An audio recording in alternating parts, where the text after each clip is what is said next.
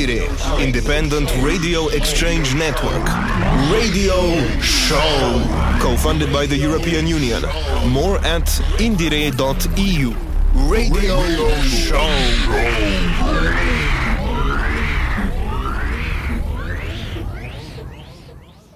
Mellow sounds with gloomy overtones, blurring the frontier between the organic and the synthetic. This is how you could describe a certain slice of Paris's contemporary musical underground, spearheaded by DIY producers and left field labels alike. Tonight's episode of Radio Muse, produced by Radio Campus Paris in collaboration with Planisphère, shines light where darkness lingers, namely in the music of Morfine, Didam Josh Conseven, and the duo Omer.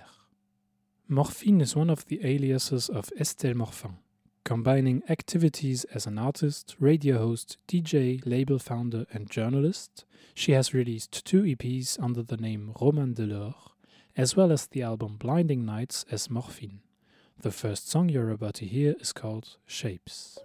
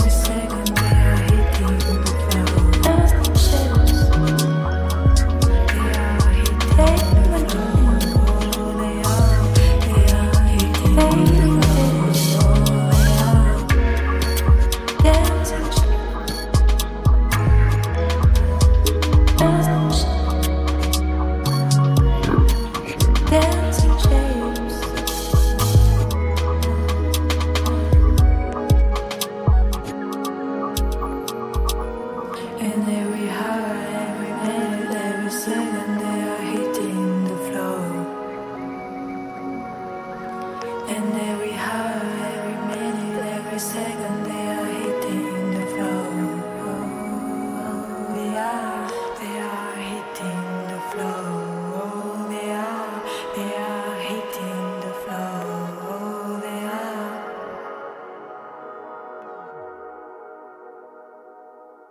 Depuis toute petite, euh, enfin voilà, je sais pas, j'avais 4-5 ans, j'ai commencé à I've started playing the piano at around 4 or 5 years old. I then got into a music school, followed by the conservatory at the end of elementary school. My studies there were centered on classical music. I first studied the harpsichord. Rapidly, I switched from harpsichord to synthesizer, interested as I was in electronic music. J'ai transité du clavecin au synthé. Et puis après, voilà, euh, je suis passée par FL9, puis euh, Ableton. I learned working with Ableton alone in my room, exploring by myself. I spent a lot of time tinkering and creating on my own, but also exchanging with other bedroom producers. The strong community of producers like myself taught me a lot. There are many people with good ideas, and it's nice to be able to talk about all that. Assez forte et il y, y, a plein de gens qui ont des super idées et euh, voilà, c'est bien de se parler euh, de tout ça. Je suis plutôt inspirée par, euh, tu vois, par exemple, Alice Coltrane, des choses comme ça. Euh, I'm really influenced by Alice Coltrane, her euh, spiritual stuff with only synthesizer and voice, her Turiya Sings phase, the sacred chants. Tout ce qu'elle a fait sur les chants sacrés avec Turiya Sings, etc. Alors j'aime beaucoup Björk. I also really like Björk, and at the moment I'm listening to Caroline Polachek. At home, I'm listening to classical music. Sometimes, when I dig new sounds, I listen to more bizarre things, and when I want to relax, it's more pop music. Et puis quand j'ai envie de me relaxer, c'est vrai que j'écoute plus de la pop, euh, de la pop, euh, ouais, de la pop. Alors moi, je suis euh, une fervente défenseuse de l'ambiance. I'm an ardent advocate for ambient music. It's the return of a hype in a euh, way, but I like it a lot, and also all these related movements like sound art. Euh, Ambient is the style with which I identify most, at least as concerns Triselectif, the show I host on Rinse France. Euh. Et, euh, et, aussi, il y a des ponts toujours entre l'ambiance. and also, there's bridges between ambient, experimental, and other styles. Today, ambient has gone from the one track you put at the end of the record to extend its runtime to a scene with a whole new generation of producers. Enfin voilà, il y a vraiment des producteurs ambiance. Il y a beaucoup, il y a une jeune génération ambiante, même calme, oui, euh, mais parfois. Ça It's often calm, yes, but sometimes it gets into noisier territory. Dark ambient stuff. Peut dire dark ambiante. Euh, c'est vrai que voilà. The fact that it often doesn't have rhythm blurs the influences, euh, so you end up with a conglomerate of styles in a way. Euh, les influences sont moins évidentes, mais justement ça, ça permet d'avoir un conglomérat de, de, plein de, de plein de styles en fait, quelque part.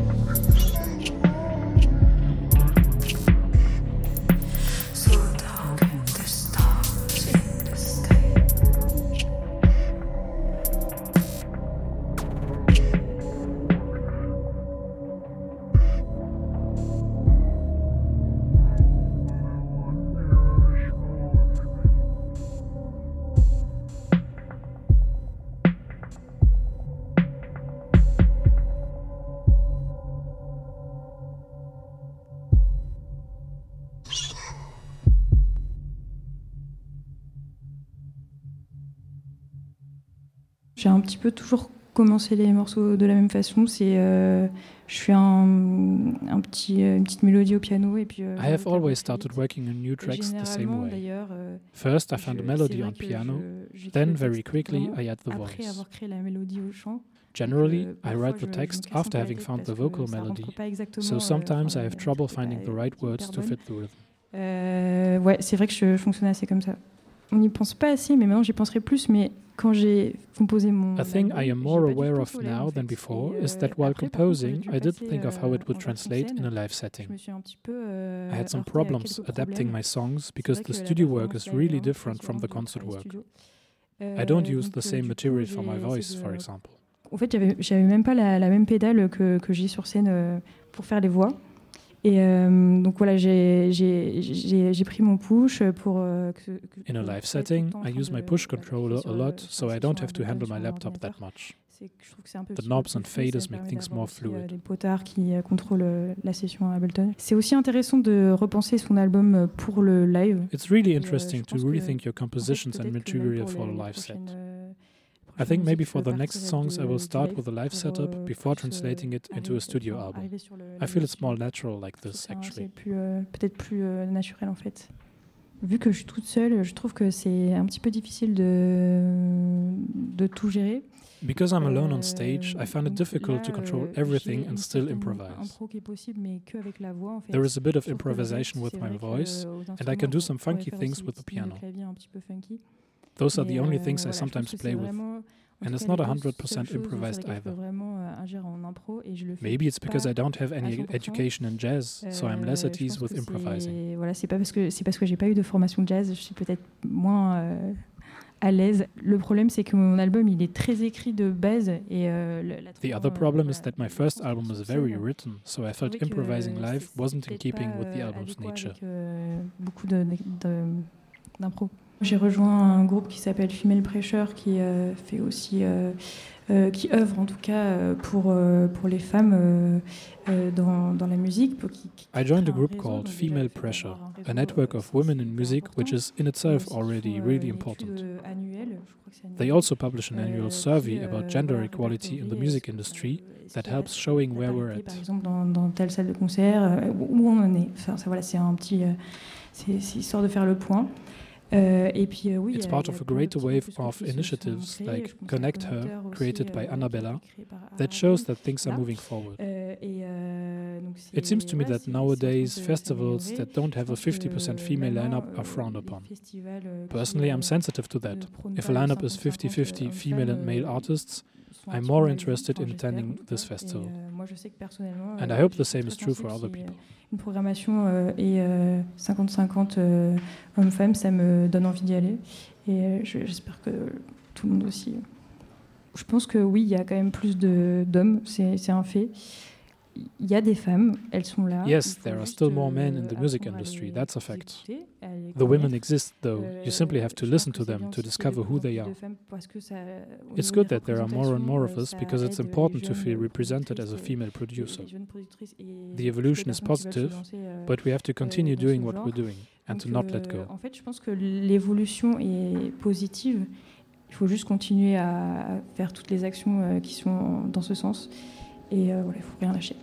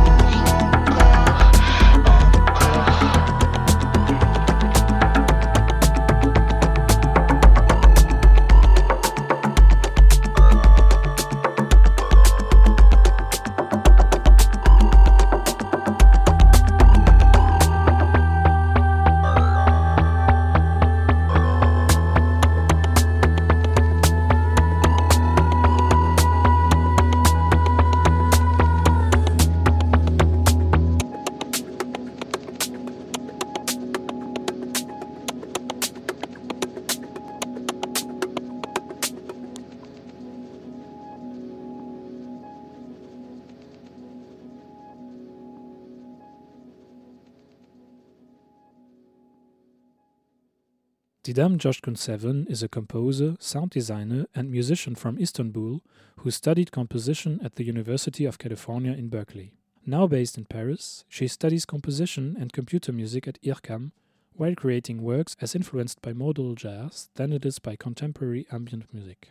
If I go back at the very beginning, uh, I was studying fine arts um, and then I was attending the basic design course.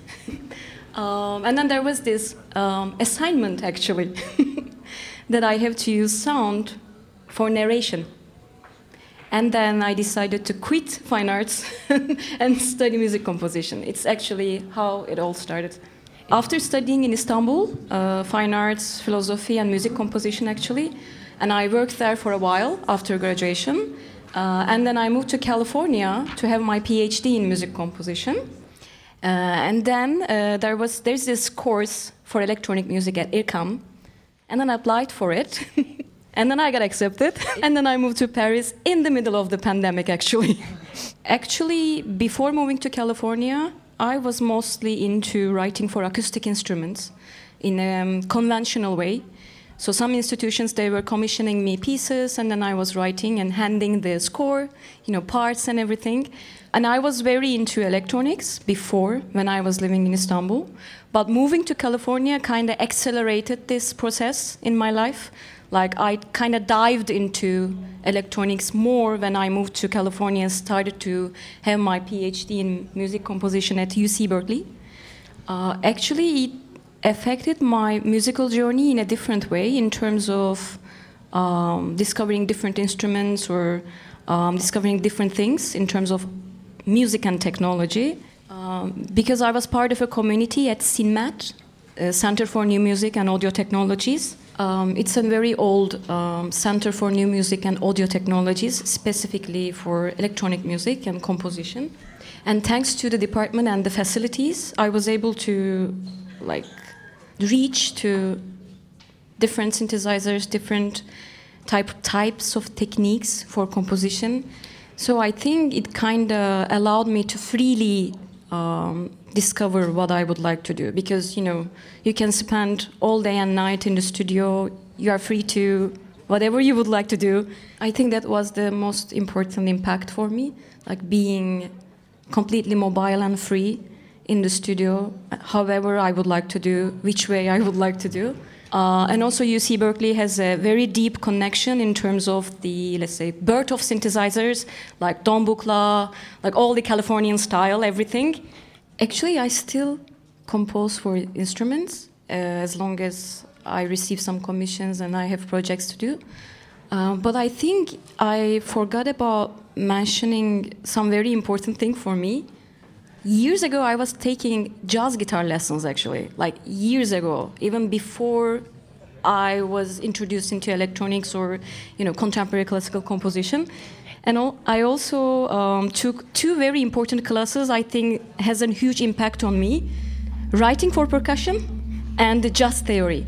Some modal jazz tunes i'm very into and i almost kind of all the time using in my compositions kind of benefit from it. And also combining with let's say experimental electronics but i don't want i don't know how to how to call it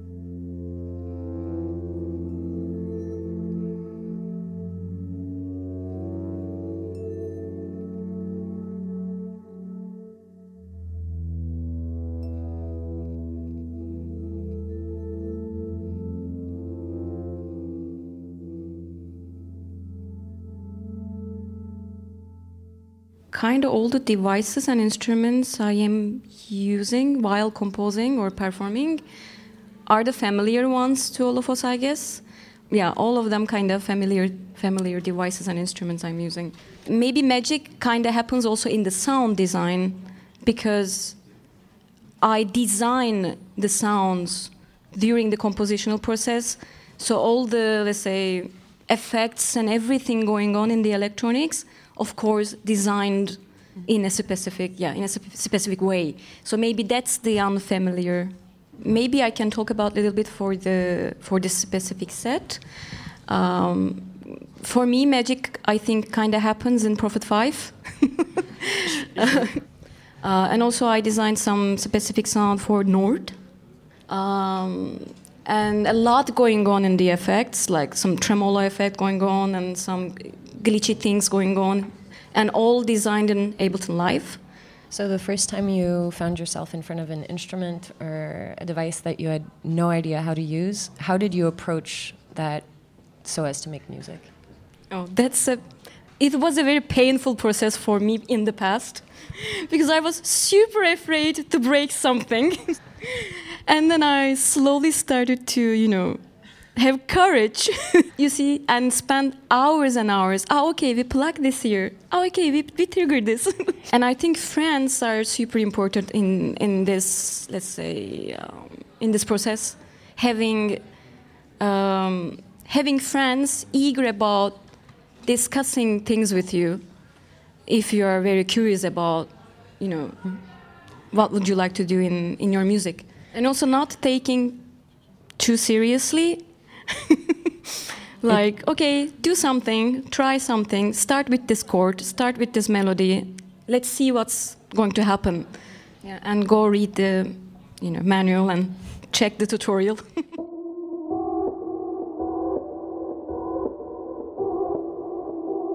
Omer is the duo of Tristan Hamelin Foulon and Jason Bancilhon. On their first album Polyphon, they translate birdsong into a score, put a piano through autotune, and experiment with musical traditions ranging from Erik Satie to German industrial pioneers Einstürzende Neubauten.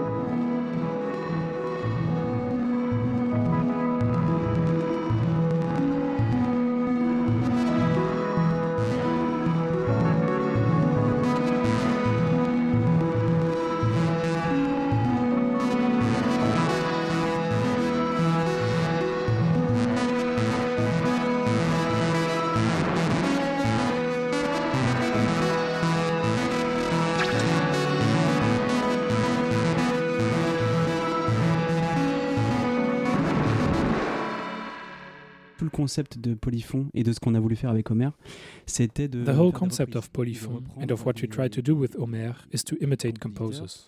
To take what they were doing and reproduce it in a way that fits us, so as to come up with songs that we like. Why Omer, It's the same idea of simulating, of recreating works in the style of authors and composers. And who better than Homer, the Greek poet, to tell a story? Our story is this. At first, the album Polyphon had the title RIP, as in to rip a CD, to illegally copy its contents onto a PC. We wanted to rip composers in a way, much like they copied earlier composers' ideas and so on. We wanted to tell our own stories through this mechanism. I think it was me who came up with this idea, and because I don't like names written with letters you don't hear or that you have difficulty spelling, I thought, why not make it simple and call it Omer, O M E R? Because in French you don't pronounce the H anyway. I also thought we would be easier to find on the internet, which turned out to be an error, but yeah, that is why we're called Omer. C'est un peu une erreur parce qu'il y a des Homer, il y en a beaucoup sur euh, les réseaux. Mais, euh, mais euh, voilà.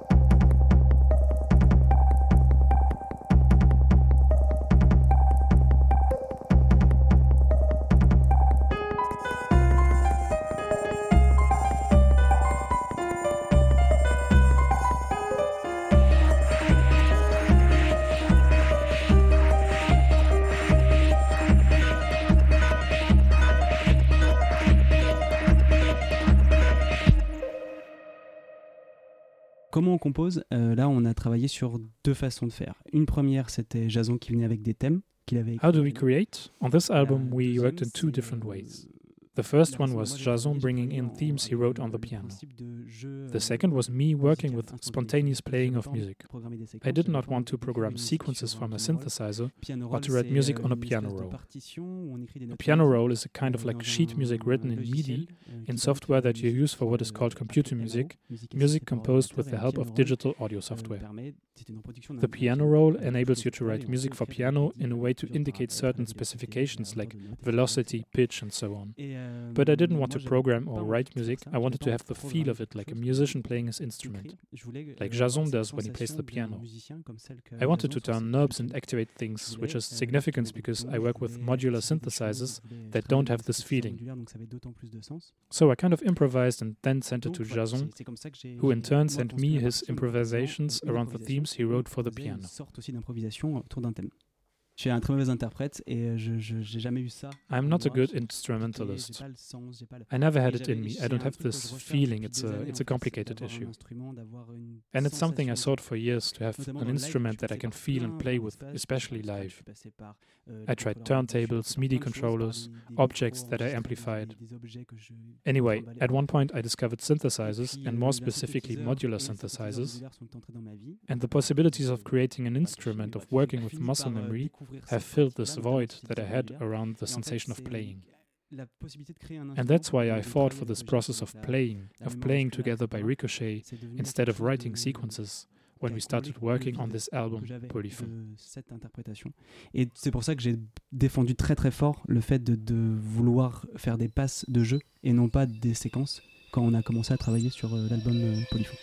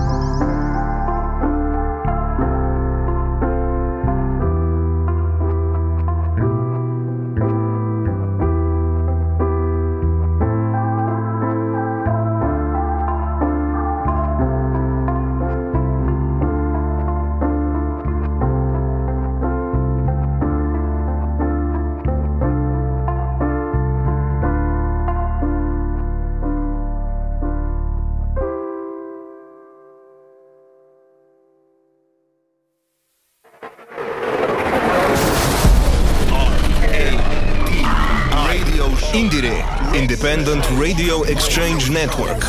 Radio Show. Co funded by the European Union.